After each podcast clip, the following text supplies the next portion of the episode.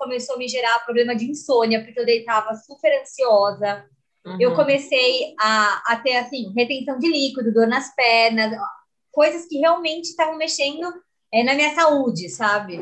Digo assim, quando a, a Mo avisou seis meses antes que ela ia, né, que aquele, que aquele sonho do mundo corporativo não era mais para ela, que ela realmente ia seguir por outro caminho, isso te afetou de alguma maneira no sentido assim, putz, eu poderia fazer isso também ou não? Aquela situação me parou, de forma que eu não conseguia nem re, tentar recomeçar.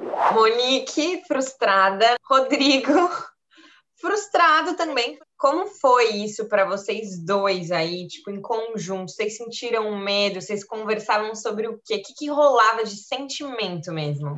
Ao mesmo tempo que foi horrível os dois estarem nesse momento instável juntos, foi uhum. um momento de identificação.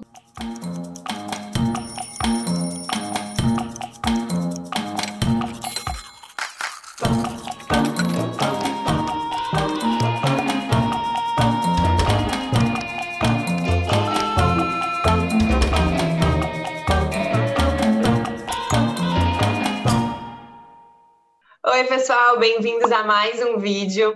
Hoje o Quem Me Dera tá um pouco diferente. A gente vai entrevistar o casal, a Monique e o Rodrigo. E o que rolou entre eles é que um acabou incentivando o outro a fazer uma transição de carreira.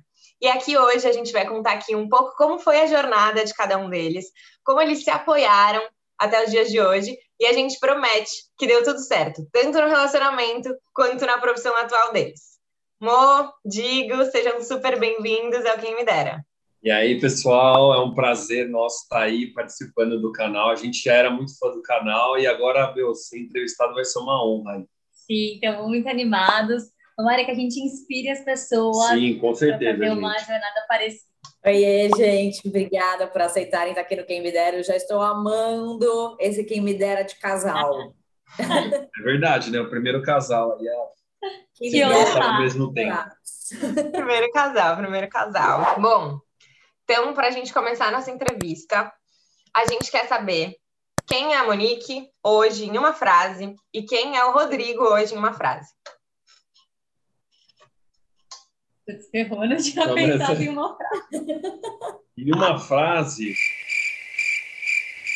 É, essa pergunta é muito, muito difícil é me definir em uma frase, mas eu acho que hoje eu sou uma pessoa é, em transformação e uma pessoa que já percebeu, ainda bem, porque tem muita vida pela frente, que a felicidade não está no destino final, mas está em toda a caminhada. E eu valorizo muito, muito isso todos os dias. Putz, em uma frase, eu acho que eu sou um, um eterno sonhador, assim, porque eu sempre, mas não que eu nunca estou satisfeito, pelo contrário, eu, eu, vivo o presente, curtindo o presente, mas sempre sonhando, tipo, Nossa, é algo mais, assim. Eu é nunca estou satisfeito com o hoje. E aí, para gente contar um pouco, dessa vez, na introdução eu não dei nenhum spoiler do que vocês fazem hoje, do que vocês fizeram antes, só contei aqui que vocês se apoiaram, né, numa transição aí dos dois de carreira.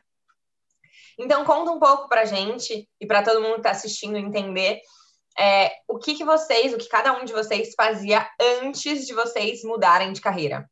É, eu trabalhava na indústria farmacêutica é, na verdade, eu trabalhava na Johnson Johnson, né, que, que tem é, mais de um braço de, de segmento. É, trabalhava no departamento de marketing e hoje eu sou empreendedora. Show. E você, diga? Uh, eu também trabalhava no mercado farmacêutico, na parte de marketing, num braço da Novartis, e hoje eu sou dono de tabacaria. Bom, gente, então vamos começar a falar de mudança, mas aí vamos quebrar por partes. Mo, primeiro você. Como você começou a perceber que você não estava mais feliz ali naquele momento de indústria farmacêutica? Conta um pouco para a gente o começo aí da sua história. É, eu sou administradora de formação, fiz faculdade de ADM na SPM, e meu sonho era entrar na Johnson. Meu sonho, assim, eu sempre pensei em fazer uma carreira corporativa é, eu tinha tudo estruturado, assim, porque eu sempre fui uma pessoa muito sistemática. Então, eu falava, não, com 27 anos eu quero ser gerente de marca. Eu tinha até a marca que eu queria gerenciar, assim, altos planos. E eu consegui é, passar no processo de estágio, no processo seletivo de estágio da Johnson. E, nossa, foi uma super realização. Fiquei mega feliz. e fiquei no total três anos. Dentro desses três anos, não demorou muito para eu perceber é, que não era exatamente aquilo que eu imaginava. Porque, na verdade, eu acho que quando a gente escolhe alguma, né, a gente idealiza uma carreira, a gente sabe muito pouco de como é o dia a dia, de como é a rotina, enfim, essa pessoa ela fica metade do dia em reuniões, ou ela fica no computador, ou ela está no campo. Eu acho que isso tudo é muito é, pouco acessível, né, quando você é um estudante.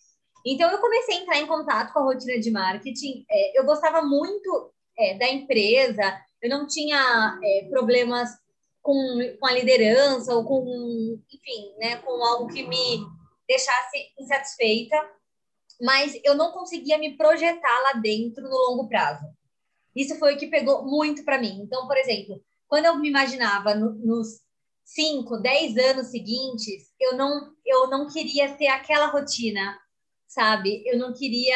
É, era uma rotina muito, muito intensa de trabalho.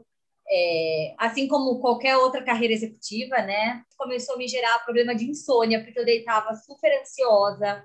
Uhum. Eu comecei a, a ter, assim, retenção de líquido, dor nas pernas, coisas que realmente estavam mexendo é, na minha saúde, sabe?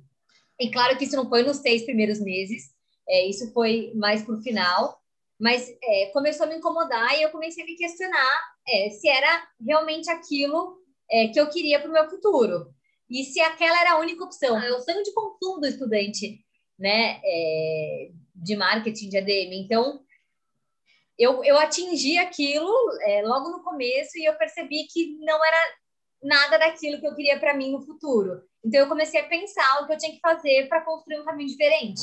Bom, e aí, nesse processo, você começou a ver que não era aquilo que você queria. Como que você foi chegando perto de pedir demissão? Como que foi esse processo? Qual foi o momento do clique? É, como eu já tinha identificado que eu não queria construir é, um médio e longo prazo dentro da empresa, eu comecei a ficar antenada nas oportunidades, né? Porque eu acho que é, é isso, é um encontro de várias coisas, da oportunidade, da intenção? Uhum. né? do preparo. Então, é, eu tentei absorver o máximo possível né, da experiência das pessoas, né? Inclusive a Isa eu conheci lá dentro. Então, é, o clique, eu diria que foi quando é, a minha mãe, ela ela estava procurando, minha mãe é esteticista, ela estava procurando um ponto para abrir uma clínica de estética, e aí, coincidentemente, uma conhecida estava passando esse, esse, esse ponto que a gente foi conhecer juntas. E aí eu comecei a conversar com ela, comecei é, a apoiá-la na construção do, do plano de marketing da clínica, que depois foi um salão de beleza, na verdade. Uhum. E aquilo começou a me entusiasmar muito, assim, de, de criar marca, né? De, de, enfim, de fazer todo, toda essa construção é, pré-inauguração do espaço. E aí foi, é engraçado falar o, o, a decisão mesmo, como foi feita. Eu queria, eu estava tipo em, sei lá, novembro, e eu queria muito fazer uma viagem de final de ano, né? E, e empresa tem aquele lance que você tem que avisar com antecedência, e se um tira férias, o outro não pode tirar. Tem essa burocracia que me incomodava muito, assim. Eu queria muito uma rotina mais fluida. Essa era uma das minhas queixas, né? E aí, é, eu lembro que eu fui pedir as férias no final de ano e eu não podia tirar, é, eu não podia pedir, na verdade, porque eu ia fazer uma viagem em julho do ano seguinte, uma viagem grande de 25 dias, e eu não podia tirar 25 ali e 5, não pode quebrar dessa forma. E aí eu fui e falei, quer saber? Então já sei como eu vou me prender nessa decisão para que eu não mude mais de ideia. Eu vou pedir as férias, vou tirar as férias no final de ano e eu peço as contas, tipo, um mês antes da minha viagem para cumprir o aviso prévio e tal, em junho do ano seguinte. Ou seja, eu tomei essa decisão seis meses antes, eu fiquei segurando, assim, super ansiosa e arquitetando tudo, mas, mas foi bom para me organizar. Amor, surreal, surreal. Seis meses antes você ter já, né, tipo, certeza e, e, saber que seis meses depois você estaria é, fora da empresa, mas que você teria que ficar esse tempo todo lá esperando até o dia de, de fato, pedir a demissão. Como foi para você viver ali diariamente, né, aquela rotina e, e, sabendo que, assim, os seis meses, né? Seis meses é metade de um ano, é tempo pra caramba. Então, que você ainda teria muito chão ainda pela frente para de verdade sair de lá. Nossa, foi um, um mix de sensações, porque, assim, é, é claro que você dá uma desinvestida naquilo que você está fazendo, né? Porque você já tem um plano muito grande que você começa a investir, é, você começa a investir emoção naquilo, né? Você começa a se preparar para aquilo, então é, você acaba tirando um pouco o pé do acelerador. Mas eu tentei fazer com que isso é, fosse bem sutil, até para ser justa com as pessoas que eu estava trabalhando, né? É, porque assim, seis meses, como você disse, é muito tempo. Então eu não poderia, assim, né? Apertar, né, o botãozinho, tipo, não estou mais aqui. Seis meses é muito tempo, eu poderia até ser demitida antes, por exemplo, né? Uhum. E eu não queria provocar isso, eu queria sair com as portas abertas, a gente nunca sabe o dia de amanhã. Então, eu estava assim, é, tentando equilibrar as coisas, estava muito ansiosa para esse momento. Eu estava trabalhando à noite, inclusive. Eu chegava no trabalho, eu trabalhava à noite para o, para o salão, porque ele acabou abrindo é, oito meses, mais ou menos, antes de eu realmente sair da, da empresa. Então, eu estava fazendo as duas coisas ao mesmo tempo. E, assim, é, a único, único ponto negativo desses seis meses, se eu fosse elencar um ponto negativo, seria o fato de que foram meses de muita idealização, sabe? Porque como eu tive muito tempo para pensar em algo que, na verdade, já até existia, já funcionava, porque eu não estava criando algo do zero, eu já tinha criado junto com a minha mãe esse tempo inteiro. Uhum. Então, eu fiquei muito, assim, sonhando, sabe? Ai, nossa, vai ser perfeito, vai ser maravilhoso. Ai, eu, vai ter a rotina que eu quiser, eu vou... Então, assim, isso é um pouco perigoso, sabe? Depois Uma expectativa enorme você chegou, Seis né? meses construindo expectativa, né? Então, uhum. acaba sendo um pouco perigoso essa idealização excessiva. Digo assim, quando a, a Mo avisou seis meses antes que ela ia, né, que aquele, que aquele sonho do mundo corporativo não era mais para ela, que ela realmente ia seguir por outro caminho, isso te afetou de alguma maneira no sentido assim, putz, eu poderia fazer isso também ou não? Nesse momento você nem imaginava que você também poderia fazer uma transição de carreira? Nossa, é uma boa pergunta, assim, mas acho que sim. Talvez inconsciente, mas sim, porque depois desse momento eu comecei a ficar dividido, né? Ficar pensando o que eu poderia fazer se eu não estivesse fazendo o que eu estava fazendo. É que eu estava num ritmo de trabalho tão intenso que talvez conscientemente não aconteceu, entendeu? Eu não tive essa reflexão, mas o inconsciente sim. Bom, agora para a gente entender aí o seu lado, né? Como que foi esse processo de você estar tá na empresa e tudo mais, até o momento que você falou, opa, vou pedir demissão também? Bom, eu também, assim como a Mo, comecei num... Eu trabalhava na Novartis, né? Que também é farmacêutica nisso tudo, né, desde estagiário até analista pleno, acho que foi um período assim de dois anos, dois anos e meio, né? E eu aí que tá, eu achava que eu gostava do que eu estava fazendo, né? Mas porque o ritmo de trabalho era tão intenso e foi ficando cada vez mais intenso conforme eu fui é, sendo promovido e pegando outros produtos, que acabou me cegando, assim, né? Tipo, eu trabalhava muito, né? Tipo, umas 10, 12 horas por dia, às vezes, ainda quando tinha congresso era mais que isso. E é aquele negócio, né? Tipo, a empresa ela te dá a viagem, você vai em restaurante, você janta em um lugar legal, então você fica meio hipnotizado ali. Então eu achava, e as pessoas, acho que as pessoas é, elogiando você, nossa, você viu como o Rodrigo tá bem lá, foi promovido, agora tá viajando, não sei o quê. Então isso aí foi me hipnotizando e eu acabava que no final do dia eu deitava no travesseiro e falava, pô, acho que é isso mesmo. E na verdade não era, né? E é, a gente fez essa viagem, né? Eu era já analista pleno quando a gente fez a viagem da Europa. Tipo, puta, meu, viagem dos sonhos ali, né? Era a viagem que eu me demiti para fazer, tá? É, só tinha eu, a gente é, foi, viajamos, conhecemos seis países, né? Ficamos 27 dias, né? É. Então, foi absurdo, gente. E também pedi a mãe em casamento, cara, na Grécia. Então, puta, meu, a gente tava no pico da felicidade. Bom, então, assim, a Mo, então, tava demitida já, indo trabalhar no salão com a mãe dela. E o Rô, aproveitando a vida, pedido em casamento, arrasando na Europa. O que, que aconteceu quando vocês voltaram de viagem? A Moji estava perguntar para saber como que foi a vida no salão, mas e aí você, Rô, como que foi esse momento de emissão? Então, a... junto a isso, né, depois que eu pedi ela em casamento, meu, tem a... o casamento, né, a festa e tudo para pagar. Então, vocês imaginem, ela já tinha pedido demissão, tal, começou e eu era, como é que se fala? A segurança ali, não, não a segurança, a... o garantido. O garantido, é, o garantido. entendeu? É, beleza. Aí eu voltei, quando eu voltei dessa viagem de 28 dias aí, como eu tinha dito para vocês, meu ritmo de trabalho era muito intenso. Eu, eu respondia para três gerentes de produto, então, tipo, era muito pesado.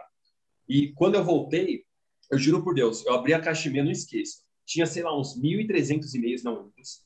E um, um chefe meu tinha uma reunião das 9 às 11, o outro das 11 às 1 e o outro das 3 às 5. Comigo, né? E nessas reuniões, é, eu descobri, e eu era muito perfeccionista, acho que faltou falar isso, tipo, em toda essa minha trajetória na, na Novartis, eu era muito, tipo, nada podia dar errado, se um evento tinha uma pessoa a mais, eu já ficava super pressionado, né, tipo, não gostava de errar. E nessas reuniões, gente, foi só prato, não é nem que o prato caiu, caiu o armário inteiro da louça. Tudo podia dar errado, deu. Então foi, tipo, tragédia. E, meu, simplesmente voltei para casa em choque, assim, estado de choque mesmo. E no outro dia, aí fechei meu computador, fui embora. E no outro dia, eu cheguei na empresa, gente, sem, sem exagero nenhum. Eu não conseguia nem abrir a tela do computador, tipo, me deu pane geral. Aí eu até fui no banheiro, liguei para a mãe e falei, mano, amor, eu não tô conseguindo nem digitar um e-mail, não tô conseguindo redigir um e-mail. Aí, meu, para vocês terem ideia como foi sério, eu fui embora de novo para casa. Isso era uma... Eu cheguei na empresa às sete e meia da manhã, nove horas eu fui embora. Não. E aí, para explicar para os meus chefes, falei, é, os meus chefes, gente, não estou conseguindo trabalhar, realmente me deu burnout, né? Aí que eu fui pesquisar o que tinha acontecido comigo. Deu um bug geral no sistema. Aquela situação me parou, de forma que eu não conseguia nem re, tentar recomeçar. Aí chamei meus chefes, expliquei o que tinha acontecido, e eu tava branco, assim, tremendo. Eles viram que não era um exagero meu, né? Não era, tipo, frescura, assim. Eu realmente adoeci, fiquei, tipo, ansioso, sabe? Em nenhum momento você, tipo, voltou para casa e falou: não, meu, calma aí, Tipo, estou em pânico, mas amanhã eu dou conta. Sei lá, vou tentar sair dessa situação. Bom, então, na verdade, assim, eu voltei para casa, né, no outro dia, tipo, e comecei a refletir, né, meu, refletir por que que tinha acontecido isso comigo, e eu me dei conta que, meu, eu realmente estava super sobrecarregado, mas num nível desumano, assim, né, é, até então eu estava conseguindo dar conta de tudo, mas eu vi que não, não dava mais, meu, que eu só tava, tipo, que uma hora isso ia acontecer mesmo, entendeu? Uhum. Então, até fui na psicóloga no mesmo dia, conversei com ela tal, e ela me ajudou, isso meio que me esclareceu mesmo. E eu ah. vi que, meu, olha o estado que eu fiquei, não, eu não quero essa vida para mim, né? Pô, se aconteceu como analista, poderia acontecer como gerente, como diretor, então é melhor eu dar um basta agora, né? em nenhum momento, acho que também muito apoiado pela Mona, que estava aí já querendo migrar pro para o fato de abrir um negócio, mas em nenhum momento você falou, ah, é, quem sabe numa outra empresa não fique tão sobrecarregado, talvez tenha sido essa, talvez tenha sido a posição que eu estou cobrindo várias vagas, vários produtos, se eu for para um outro lugar, talvez seja diferente. Não rolou isso. Não, não rolou, porque assim, eu, eu também refleti exatamente isso, Isa, que você perguntou, putz, será que era o departamento, será que eram os chefes, será que era a empresa? E não, assim, de fato foi um estopim, uh, isso tudo acontecer, mas eu descobri, me, me, me peguei para refletir que eu não gostava daquela rotina. Que, meu, eu, num dia, se eu estava triste, eu não poderia estar tá triste, eu, eu tinha que fingir que eu estava bem, entendeu? Então, essa, essa plasticidade, assim, essa inflexibilidade não era que eu, não, putz, não era o que estava me fazendo feliz, entendeu? Sim. Então, eu falei, Sempre não, empresa no more. Eu não sei o que eu vou fazer da minha vida, mas eu sabia que não, aquilo não ia ser mais. Assim. Ô, Mo, e aí, quando você olhou a sua garantia, a sua garantia estava quebrada. o que aconteceu? Como você se sentiu? Você, você apoiou? Você, você fez ele repensar? Como foi sua reação aí nessa, nessa história? Olha, para uma pessoa sistemática, não foi fácil. Assim, eu tomei um baita susto é, eu não imaginava, né, que isso fosse acontecer. Até imaginava que aconteceria um dia, porque ele já tinha algumas queixas, né? É, eu já tinha percebido que não era tanto o perfil dele, mas eu não achei que aconteceria tão rápido e num momento que a gente precisava, é, enfim, que a gente precisava dessa, desse porto seguro que é a CLT, sabe? Sim. Uhum. E então assim, eu fiquei, eu fiquei assustada. Eu inclusive assim fiz algumas perguntas para ele, amor, você tem certeza? É, será que não é o seu escopo? Será que não é o seu cargo? Eu acho que você tem que dividir é, com, com os seus uhum. com os seus chefes o que você estava passando. Você Sim. o tempo inteiro deixou de sinalizar. Só que aí, conversando com ele, eu percebi que era assim uma limitação de saúde mesmo, sabe? É, não era foi, foi burnout total. Sim. Ele estava paralisado, sim. impedido de continuar. Então, naquele momento, eu percebi que a gente tinha que priorizar a saúde, é, se unir, é, e eu tinha certeza que, independente de qualquer coisa, ele ia ter sucesso, porque ele é muito dedicado, ele coloca muito amor, muito esforço no que ele faz. Então, eu sabia que ia dar certo, assim. Eu falei, gente, agora a gente vai ter que dar um passo para trás para daqui a pouco dar dois para frente. A gente É vai fazer isso juntos. E que bom que a gente tem muito tempo para isso, sabe? É. Se for preciso, a gente, a, gente já o casamento um pouco mais para frente. A gente não tinha data exata ainda para casar. É. Ele tinha me pedido Uhum. em casamento e a gente tinha planos de casar nos próximos dois anos, mas isso era flexível, sabe? Então, naquele momento, eu pensei, a gente vai adiar e a gente não vai deixar nossa felicidade para o segundo plano. Mo, então assim, continuando a história, vocês dois aí então demitidos, é, como que foi a- essa vida aí pós-viagem, né? No salão com a sua mãe? Atendeu as expectativas que você estava esperando? Um julho fatídico, né? Venhamos e convenhamos. É, nossa. Olha, eu acho que a gente voltou, tipo, no domingo, na segunda-feira. Segunda-feira não, porque não, o salão Madeira é de segunda. Na terça, eu já estava lá, assim, mega animada, com meu caderninho, com uma postura super de, de executiva, né? Tipo assim, coloquei salto, achando que eu ia conseguir trabalhar de salto no salão. E comecei, né? é, como já já estava rodando há uns oito meses, eu já, eu já entrei num processo de transformação. Assim, eu queria é, colocar a minha cara lá. É, minha mãe, ela me deu toda a liberdade do mundo para gerenciar. E foi assim, gente, não tem palavras, assim, foi uma quebra de expectativa imensa, imensa. Não, não posso mentir, assim. É, eu me frustrei muito, muito, muito, muito nos primeiros meses. Porque eu tinha idealizado é, um- uma rotina que não existia, sabe? É, e eu fui, eu tive que, assim, mês a mês, ressignificar o trabalho. Porque a visão que eu tinha de trabalho, que é a visão que, na verdade, muita gente tem de trabalho, assim, para mim, trabalhar era acordar muito cedo, é, parar de trabalhar depois das sete, no máximo às oito, é, tá sempre arrumada e, e no final de semana descansar. E quando você se torna dono, dono do seu próprio negócio, e eu sempre tive visão de dona, assim, eu nunca me senti, é, ah, tá, eu, eu, eu tô tocando o negócio da minha mãe, sempre foi muito nosso. Então, é, eu sentia, assim, uma cobrança imensa, uma, uma autocobrança de fazer aquilo dar certo. Uhum. Então, eu não descansava, assim, a, a, a pressão emocional, ela é muito, muito maior, na verdade, a, a pressão que o empresário tem do que, a do que o que você sente dentro da empresa. Só que, e, aos poucos eu fui percebendo que isso é normal, que, na verdade, não tem, não tem o caminho mais fácil, tem o caminho que te realiza mais. Com Né? menos pressão, né? Exato. Exatamente, porque as pressões são diferentes. Não tem mais ou menos, são diferentes. Ali você tem a pressão, todo dia você tem que acordar e você tem que fazer aquilo dar certo, porque senão você é, vai ter que fechar, né? Não tem ninguém que faça por você, não tem. Por mais que seja uma equipe que tenham funcionários, você dá a voz do negócio. Então, existe ali um, uma demanda de energia, de vontade, que ela é integral, ela é 100% do tempo. Uhum. E, só que não foi isso que me frustrou, porque isso é a parte que eu fui entendendo aos poucos que era simplesmente diferente, não pior, e que hoje eu vejo que eu gosto muito. Eu acho que isso é, inclusive, que brilha meu olho do empreendedorismo. É essa vontade, essa, essa sensação de que eu sou dona do meu próprio destino e que eu faço acontecer. Eu gosto disso. Só que, é, enfim, eu percebi que eu não tinha nada a ver com comércio, assim, com essa, essa coisa do atendimento. É, é, eu gerenciei um perfil de funcionário muito diferente do perfil que eu estava acostumada a lidar dentro do, da empresa. E eu percebi que não era aquilo, assim.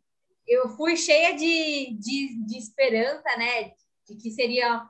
Ai, nossa, eu ia viver com cabelo lindo e fazendo drenagem. Porque, gente, que mulher que não quer ter um salão de beleza? Fala sério, será que só eu que idealizava isso? Eu acho que muita gente idealiza isso. Só que é muito. É, quase oposto àquilo que eu idealizei, porque é uma correria. E aí eu realmente entrei em contato com o que é a rotina de dona de um salão. E eu percebi que, de novo, não era aquilo que eu queria. Nessa hora, você se arrependeu de algo? Você pensou, nossa, deveria ter ficado na empresa? O que, que, você, que, que você sentiu? Olha, eu até pensei, eu, eu, eu me assim, eu não digo que eu me arrependi, porque eu acho que, como eu disse, né, foram seis meses construindo essa, esse momento. Então, eu já tinha ali elencado várias coisas que não me satisfaziam dentro da empresa, assim, eu estava muito arquitetada para aquilo, sabe? Até para me, me preparar emocionalmente para esse momento. Então, eu não, eu não senti vontade de voltar, tanto é que eu nem mandei currículo, nem, não, não, fiz esse, é, essa, essa passagem.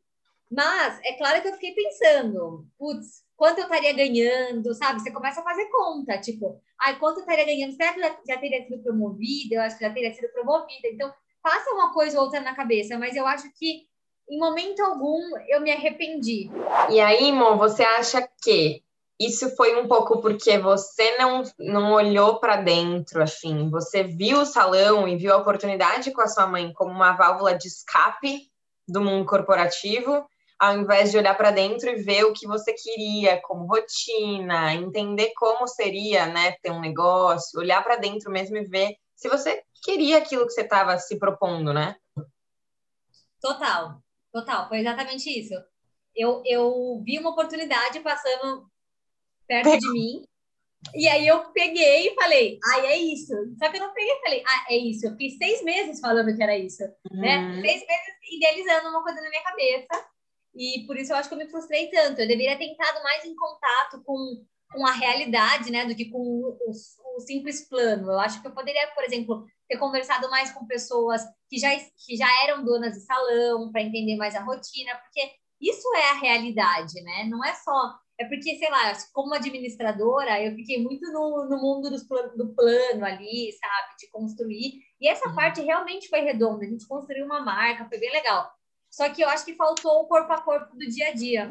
Digo, então entendemos que você teve um burnout, deu aí dois, três dias, você falou, beleza, tô fora dessa empresa. O que, que aconteceu depois disso? Certo. Aí depois disso, gente, é assustador. Eu falei, meu Deus do céu, o que, que vai ser da minha vida, né? É, bom, aí depois que eu me recuperei, né, comecei a fazer psicólogo, que eu nunca tinha feito até então, super recomendo para todo mundo, foi muito bom. É, eu comecei a trabalhar com meu pai, meu pai tem uma imobiliária, né, junto com os irmãos dele, e realmente, assim, era um lugar que eu tinha espaço, conseguia contribuir, mas, de novo, não era o que eu queria, assim, né, eu sabia, pô, eu queria construir algo meu, assim, não queria, é, mesmo que lá tem espaço, tudo, eu queria conquistar algo que fosse meu. Uhum. Então, fiquei aí uns quatro, cinco meses, assim, trabalhando com meu pai. Em paralelo a isso, tipo, pensando o que, que eu poderia abrir, né? Eu sempre tive vontade de ter um negócio. E aí começou a, tipo, me, me abrir espaço, assim, para o que, que poderia ser. Bom, Monique frustrada nesses primeiros meses aí, quatro meses de salão. Rodrigo frustrado também, porque estava ali, né, trabalhando é, na imobiliária do pai dele, vendo que não queria muito aquilo, mas também tentando buscar aí alguma coisa para fazer. Como foi isso para vocês dois aí, tipo, em conjunto? Vocês sentiram medo? Vocês conversavam sobre o quê? O que, que rolava de sentimento mesmo? Nossa. Você tá falando, vem um filme na minha é, cabeça, vem um é, filme na minha cabeça. É, nossa, foi muito difícil, assim. É, não, é até difícil falar em palavras. Não, assim, eu acho que é, tipo, muito... nem sei se existe essa palavra, mas desnorte, sabe? Quando você se sente é, perdido, você fala, meu, você não consegue achar um horizonte. Você olha assim para os lados e fala, puta, mas isso daí eu já vi que eu não quero, mas isso não. Tipo, meu, a gente tava tão perdido, desnorteado, assim, a palavra, sabe? Essa é a sensação. Sim, e a gente, e é, e é engraçado, né, que isso assim, to, toma conta, o, o casal é. fica monotemático. Então, assim, a gente nem falava sobre o casamento. Tipo assim, ele me pediu em casamento nesses quatro meses que, que eu tava mega insatisfeita e ele tinha pedido as contas. A gente simplesmente deixou em stand-by o projeto de casamento, a gente parou é. de falar disso e a gente, tipo, é, se encontrava e a gente já queria falar sobre o momento que a gente estava passando profissional, porque era estava exigindo muito da gente. Então Sim. a gente, tipo, estava juntos, a gente estava planejando o que a gente poderia fazer, a gente estava se consolando. Eu acho que foi um momento que, ao mesmo tempo que foi horrível os dois estarem nesse momento instável juntos, foi um uhum. momento de identificação, porque é. eu olhava pro Digo e eu sempre admirei muito ele, assim, ele sempre foi uma inspiração para mim. E eu falava, caramba, ele também está nesse momento, então eu, eu não sou a pior pessoa do mundo. Assim, é, tudo bem eu estar nesse momento. A gente aprendeu a se permitir, né, meu? Faz parte do jogo ali, você tá nesse momento de desnorte, assim. Estando dentro de empresa ou não, estando empregado Sim. ou não, é tudo bem você ficar, se pegar assim, entendeu? Uhum.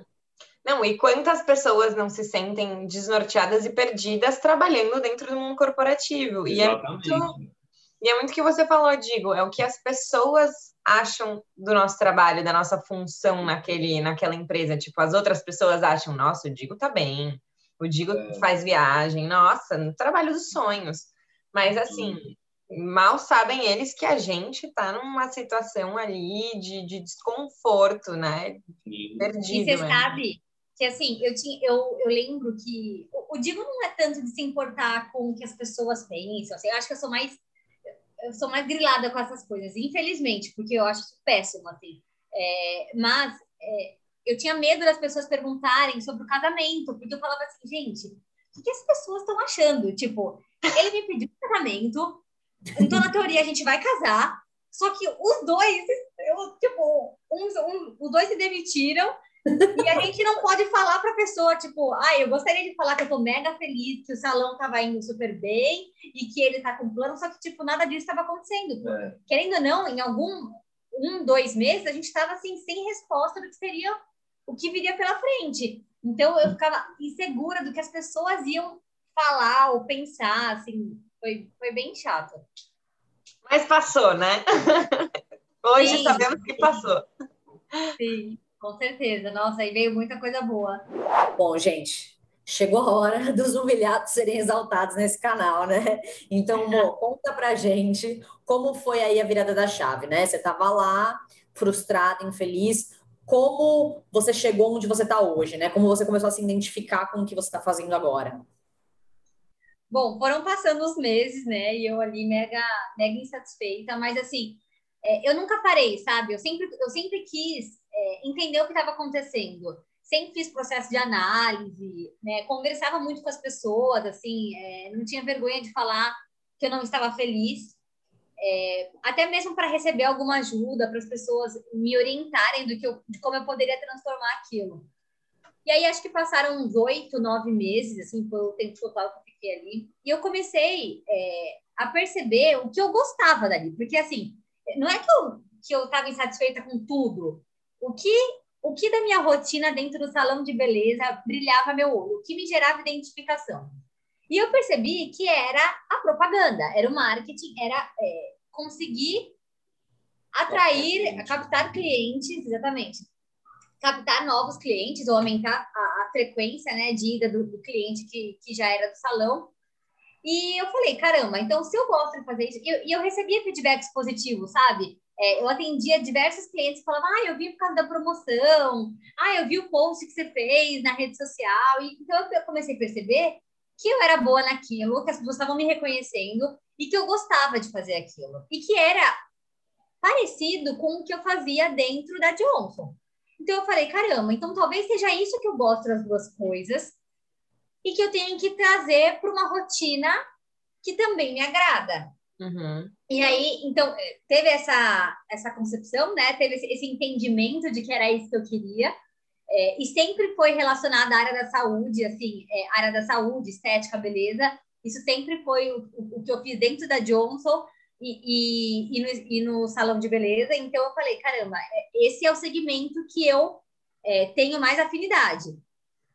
Então, aí surgiu uma oportunidade, né? Eu falo, sempre as oportunidades. Tem que estar preparado, tem que saber o que você quer, mas a oportunidade, ela passa ali, você tem que captar. Tem que perceber é, também, né? Tem que perceber, é verdade. Exato. Eu já estava com as anterinhas, tipo, meu Deus, quero sair daqui, o que eu faço? Né? Não dá para sair por nada. E aí, uma das nossas clientes, é, que era dermatologista, ela falou, olha, eu tenho uma clínica e eu estou precisando captar novos clientes e muitos dos serviços que eu ofereço lá são parecidos com os que vocês têm aqui na estética. E eu gosto muito do trabalho que você faz. Eu recebo as mensagens no WhatsApp, eu recebo, é, vejo os posts nas redes sociais e eu precisava de alguém que movimentasse minha clínica. Você não tem interesse? E aí eu falei, gente, pera lá. Eu trabalhava com marketing médico e eu gostava daquilo. E agora ela tá falando isso, talvez seja uma baita oportunidade. me deu um medinho, porque eu falei, caramba, eu nunca fiz um projeto de marketing sozinha, né? Uhum. Na Johnson eu tinha uma equipe, aqui eu tenho, é, aqui é um negócio, na verdade, que é meu, então eu sou totalmente responsável pelo resultado, ali eu vou trabalhar com uma outra pessoa. Então eu convidei uma amiga é, que, que já trabalhava, na verdade, ela, não, ela além de amiga, ela prestou serviços para a gente no salão de beleza como consultora de marketing, e eu a convidei para a gente fazer esse projeto para dermatologista juntas. Tá. E aí foi que a gente começou, a gente fez um projeto, a gente fez vários outros projetos que foram é, um médico indicando outro. Né? E hoje o que a gente faz é completamente uma assessoria. A gente faz realmente é, os, os posts das redes sociais, é, o site, toda a, cana os canais de comunicação são feitos por nós. Digo, agora, agora chegou sua hora. Depois que você foi lá, fez terapia, estava trabalhando com seu pai, como foi o momento da virada, né? Como que você chegou a ter o, o, o comércio né, que você tem hoje? Tá.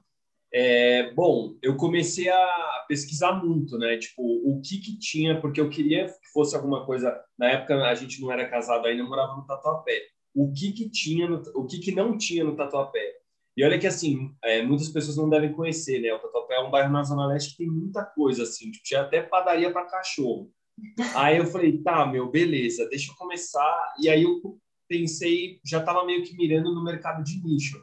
Eu vou, meu, abrir alguma coisa, não quero abrir mais uma hamburgueria, mais uma barbearia, eu quero alguma coisa que só eu tenha. E é, meu pai, putz, eu lembro que teve um dia assim específico, meu pai tinha certos eventos, festas de família que ele, que ele ia, e quando ele voltava para casa, olha que curioso, não era na festa, quando ele voltava para casa, ele acendia um charuto e fumava um charuto. Putz, aí me deu um estalo, né? Eu falei, nossa, charuto tal. Aí eu falei, pai, onde você comprou seu charuto? E ele falou assim, ah, eu comprei lá em Moema, tal, numa tabacaria lá em Moema. Eu falei, nossa, mas tem uma loja no shopping, né? Por que, que você não compra lá? Aí ele falou assim, não, porque lá o charuto é ressecado, não tem variedade, é caro. Eu falei assim, nossa, que... Uma loja no shopping aí perto, né? Tipo, uma loja de é, shopping Tatuapé. Shopping na que fica no Tatuapé. Meu, aí, gente, juro, não sei explicar também. Deu um estalo e eu cismei. Sabe quando você cisma opa, é isso aqui. Aí comecei a pesquisar. E realmente eu vi que é, várias pessoas é, que eram do Tatuapé compravam charuto lá. Puta, gente, aí pronto. Aí eu comecei a rabiscar mesmo. Tipo, comecei a entrevistar outras pessoas e vi que era uma oportunidade mesmo, cara. Não tinha uma tabacaria raiz de charuto, de cachimbo, de cigarrilha. Tem muito daquelas tabacarias de narguilha, entendeu? Uhum. E aí comecei a desenhar e falei, meu, é isso, vou arriscar. E aí, então, hoje deu certo a consultoria da Mo e deu certo a tabacaria do Digo. Sim, meu, graças a Deus, tipo, com muito esforço, tipo, muita dedicação, a tabacaria deu certo e já rendeu um fruto, né? Porque depois de um ano e meio, é, os clientes começaram, meus clientes, comecei a formar uma carteira de clientes, meus clientes começaram a se queixar que não tinham espaço para fumar, que a esposa brigava, que incomodava o filho, que incomodava o vizinho tal. E aí veio a ideia de fazer um lounge, né? Que na verdade já era uma coisa que tinha na Zona Sul. E graças a Deus, felizmente, o imóvel lá tinha bastante espaço para o fundo. E aí eu montei também um cigar lounge, que o pessoal fala, né? Que é um espaço para o cara fumar o charuto dele, tomar um uísque, um conhaque, fazer reunião de negócio, etc. Uhum. E também, depois de um ano, com o lounge dando certo, loja dando certo, eu consegui montar, como a gente mora agora em Santana, na Zona Norte, eu montei a segunda unidade, né? Que inaugurou super recente aí. Sim. em Santana. Legal. E pretendo fazer um lounge também no da Zona Norte. Bom, é, eu estou há, há, pouco mais de dois anos é, trabalhando com marketing médico, casei, então tem muita coisa deu certo, né? Essa pergunta ela é um pouco subjetiva, porque eu, fico, eu, eu me faço essa pergunta, o que é dar certo, né? E eu acho que é o que a gente falou no, no, no começo. É, uma frase que me define hoje é que a felicidade não está no destino. Então, para mim, assim, não é que deu certo, está dando certo, mas nós estamos em constante transformação é, e planejando, sonhando. Acho Sim. que tudo faz muita parte da nossa identidade. Bom, então, já que estamos aqui hoje com dois empreendedores, eu quero que vocês deem dicas para quem está assistindo a gente que tem vontade de empreender. Então, vocês puderem, sei lá, dar cinco dicas para quem tem vontade de, de ter um negócio seria ótimo. Começa? Começa aí. Ah, bom, eu acho que uma dica muito importante é você se colocar no lugar do seu consumidor. Hoje, quando eu atendo Nossa, os meus clientes que, que são médicos, eu tento, eu, eu não olho o que eles precisam de mim, eu olho o que o cliente deles precisam deles, assim. Hum? É, sempre tentar vestir os sapatos do consumidor, é, tentar entender como ele pensa, o que ele precisa, o que ele quer, o que ele quer que ainda não tem, que nenhuma empresa oferece, para você conseguir criar Sim. um diferencial. Então, eu acho que você o tempo inteiro faz essa transposição. Você nunca tem que olhar com uma visão externa, com uma visão de, de gestor. Você tem que olhar com a visão do consumidor para você tentar ao máximo sentir essa jornada, sentir é, a experiência para conseguir encontrar as oportunidades. Eu acho que esse, esse lugar é o mais importante de se estar sempre. É muito importante. Essa acho que é uma das principais, É. assim. O que mais? Deixa eu ver outra dica. Meu, eu acho que uma é até parece clichê, mas é verdade, gente. É a persistência, assim. É porque, meu, no começo vai nem antes do começo também vai ser difícil, no começo vai ser difícil. Você vai achar que não vai dar certo, fala, puta, meu, hoje eu não entendi nada, cara. Como que isso aqui um dia vai Porque dar tem certo? esses dias. Tem, esses cara, dias. principalmente no começo. Então, e, meu, vinha gente falava assim, puta, meu, mas charuto, filho, ainda tem gente que, que usa isso, tipo a tiazinha da rua falando, ah, eu tô desanimado, né? Mas não deixa de acreditar e de insistir, meu, meu, sabe? Sai fazendo novas ideias, tal, porque é, demora, mas, mas, mas vem, assim, o resultado, Tipo sabe? assim, você precisa ter a paciência para errar. é, Porque exatamente. é com os erros que você vai encontrar as oportunidades para lapidar É, seja no meu caso, lapidar o serviço, a proposta de serviço, ou no dele, é, né, oferecer um, ser- um serviço melhor para os clientes, Sim. mas você precisa dar um tempo do erro, porque mu- parece simples essa dica, mas as pessoas elas não não se dão esse tempo, então É. elas acabam atropelando e já engatando com outra coisa, achando que não é isso, então É. você precisa realmente é, esperar. Sim. Então, uma frustraçãozinha assim sempre é meio que, que esperada. Sim, Com com, certeza. certeza. Com certeza. Com Faz certeza. parte do, do game. E essa é a parte boa, porque assim, é quando tem essa frustraçãozinha, a gente chega no final do dia, eu, nossa, amor, aconteceu isso, isso. Nossa, eu não imaginava que eu ia ouvir isso. E aí ele vira e, e, tipo, não, relaxa, já aconteceu comigo. Então É. a gente tem muito essa troca muito gostosa. Sim. Uhum. Coisas boas, coisas ruins também. É, com certeza. É, Mais dica, mais dica, mais dica. Outra dica muito importante que eu sempre falo também para amigos meus que às vezes estão querendo empreender também é pessoas, cara. Tipo, fique do lado de pessoas que queiram, tipo, crescer junto com você, entendeu? Isso tanto no âmbito familiar, no caso, tipo, minha esposa, meus pais me apoiaram muito, isso é muito importante, quanto as pessoas que você vai escolher para fazer parte do seu time, né? Aliás, todas as meninas aí, o Lilo, que é meu cunhado que está trabalhando comigo agora também, todo mundo, tipo, meu, nota mil. Eu sempre escolhi pessoas que quiseram crescer junto comigo. E ninguém atinge sucesso sozinho. Não adianta você virar e falar, ai, meu, eu vou sozinho porque sozinho é melhor. Não. É melhor você ganhar menos, mas ter uma pessoa que trabalhe Sim. junto com você, tipo, que se dedique junto com você. Então, eu diria que pessoas é um, Sim. uma outra dica importante. E dentro disso, eu acho que é, não só as que trabalham, mas aquelas pessoas também que te inspiram, porque nesses dias difíceis, Sim. por exemplo, a- a- os nossos pais, né, que tem, que tem negócios. Então, nossa, eu também converso muito com meu pai. Tipo, nossa, como, como foi no começo para você? Mas você tinha isso, porque quando você vê a pessoa que já é bem sucedida, você acha que dá tudo certo. Então, é muito bom essa troca de você conversar com pessoas que também é, ou já empreenderam há muitos anos, começaram lá atrás, ou que estão começando, para você, para você sentir que é normal. Sim. Porque senão você acha que só está acontecendo com você, né? Sim. Então, essa, essa energia é muito boa. E falando em energia, assim, a quarta dica que eu daria é o que está além do trabalho.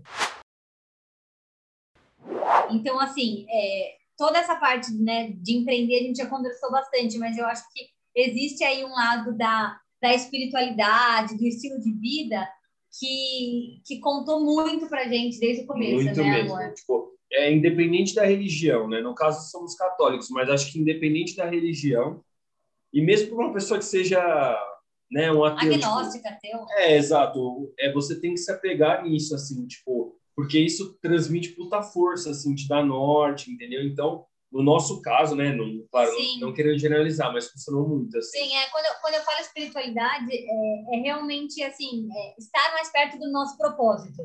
Eu acho Uhum. que é isso que, que, que me realiza muito e eu acho que por isso essa dica que eu tenho para dar para as pessoas que também estão empreendendo, porque talvez elas estejam em busca dos seus sonhos.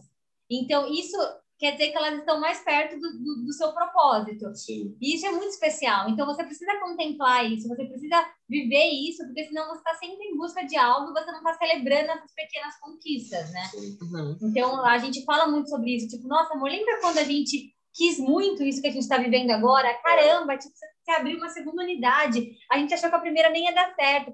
Show. E acho que a última dica também é, meu, fundamental é dedicação, né?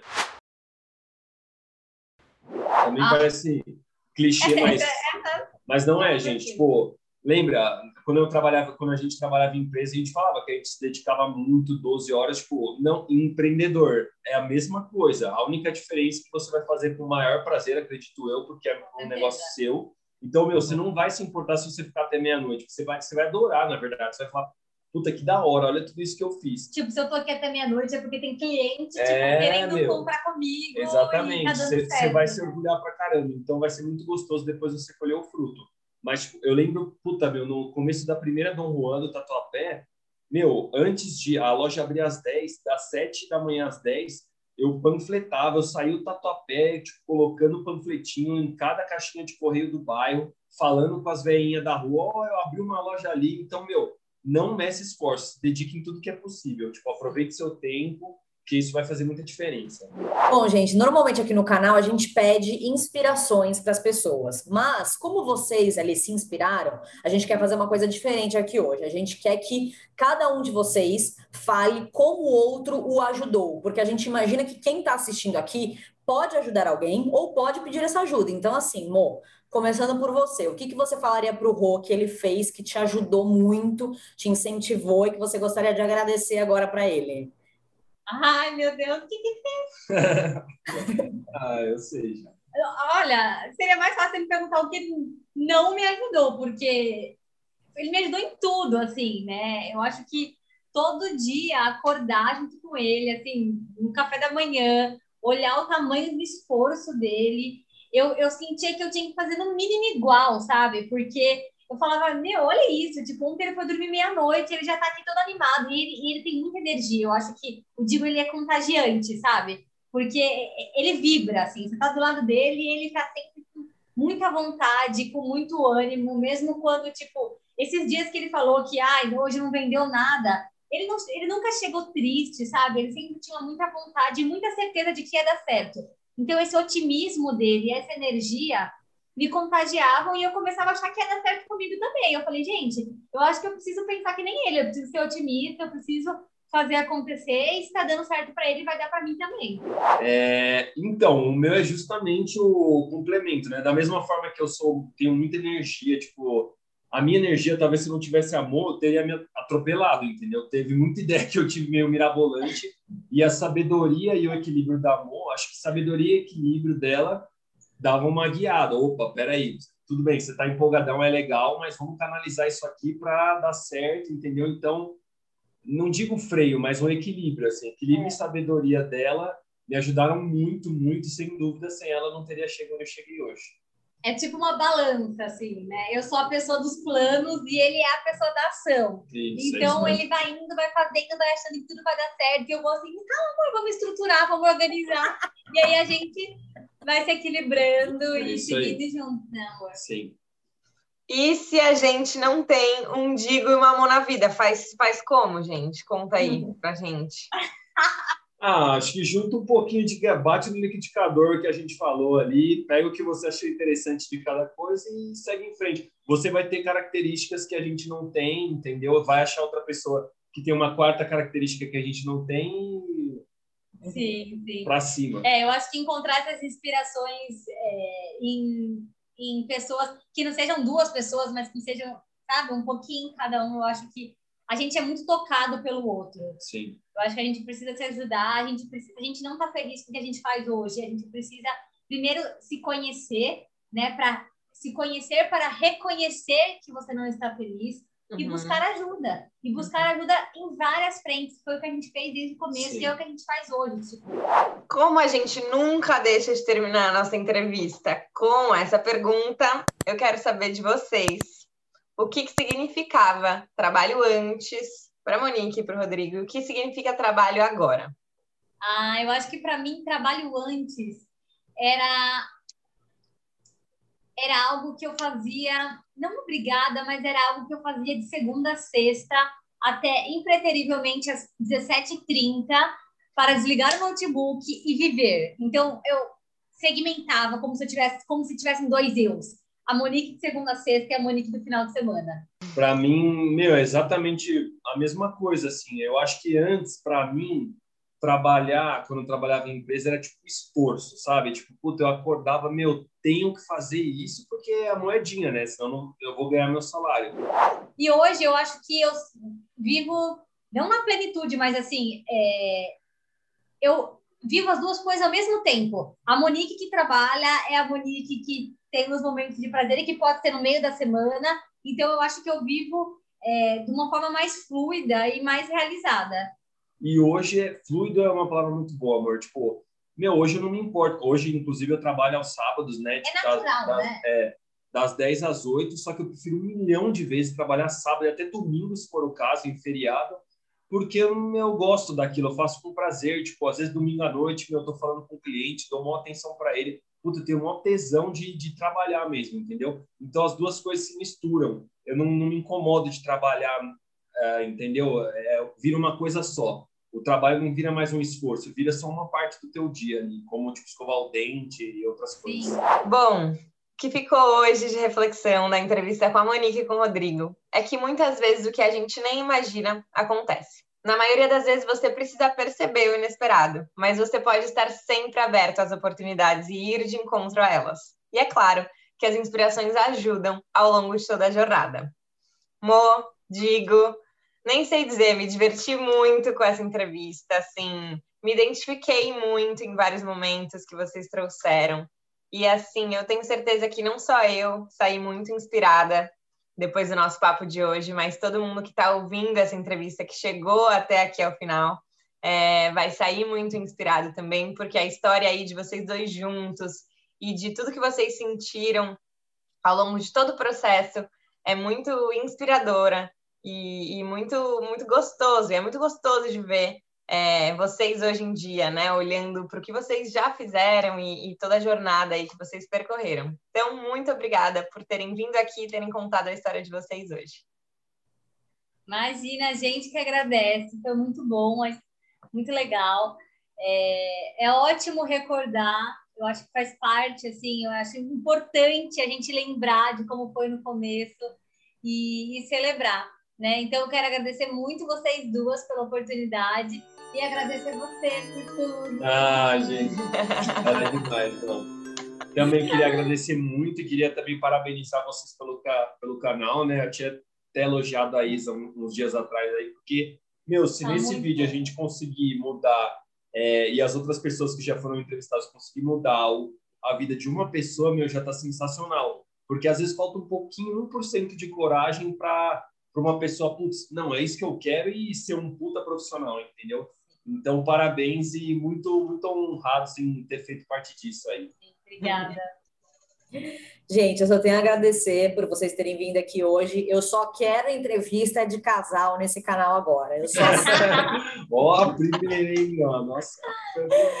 E brincadeiras à parte, assim, foi muito bom. E eu desejo que todo mundo na vida possa encontrar uma Monique ou o Rodrigo, né, para ter esse apoio todo, realmente acho que faz toda a diferença. E para você aí que está assistindo a gente, também adorou essa entrevista, segue a gente lá no Instagram, segue a gente aqui no canal, porque toda quinta-feira, às 8 da noite, a gente tem uma entrevista incrível assim como essa para vocês. Até a próxima quinta.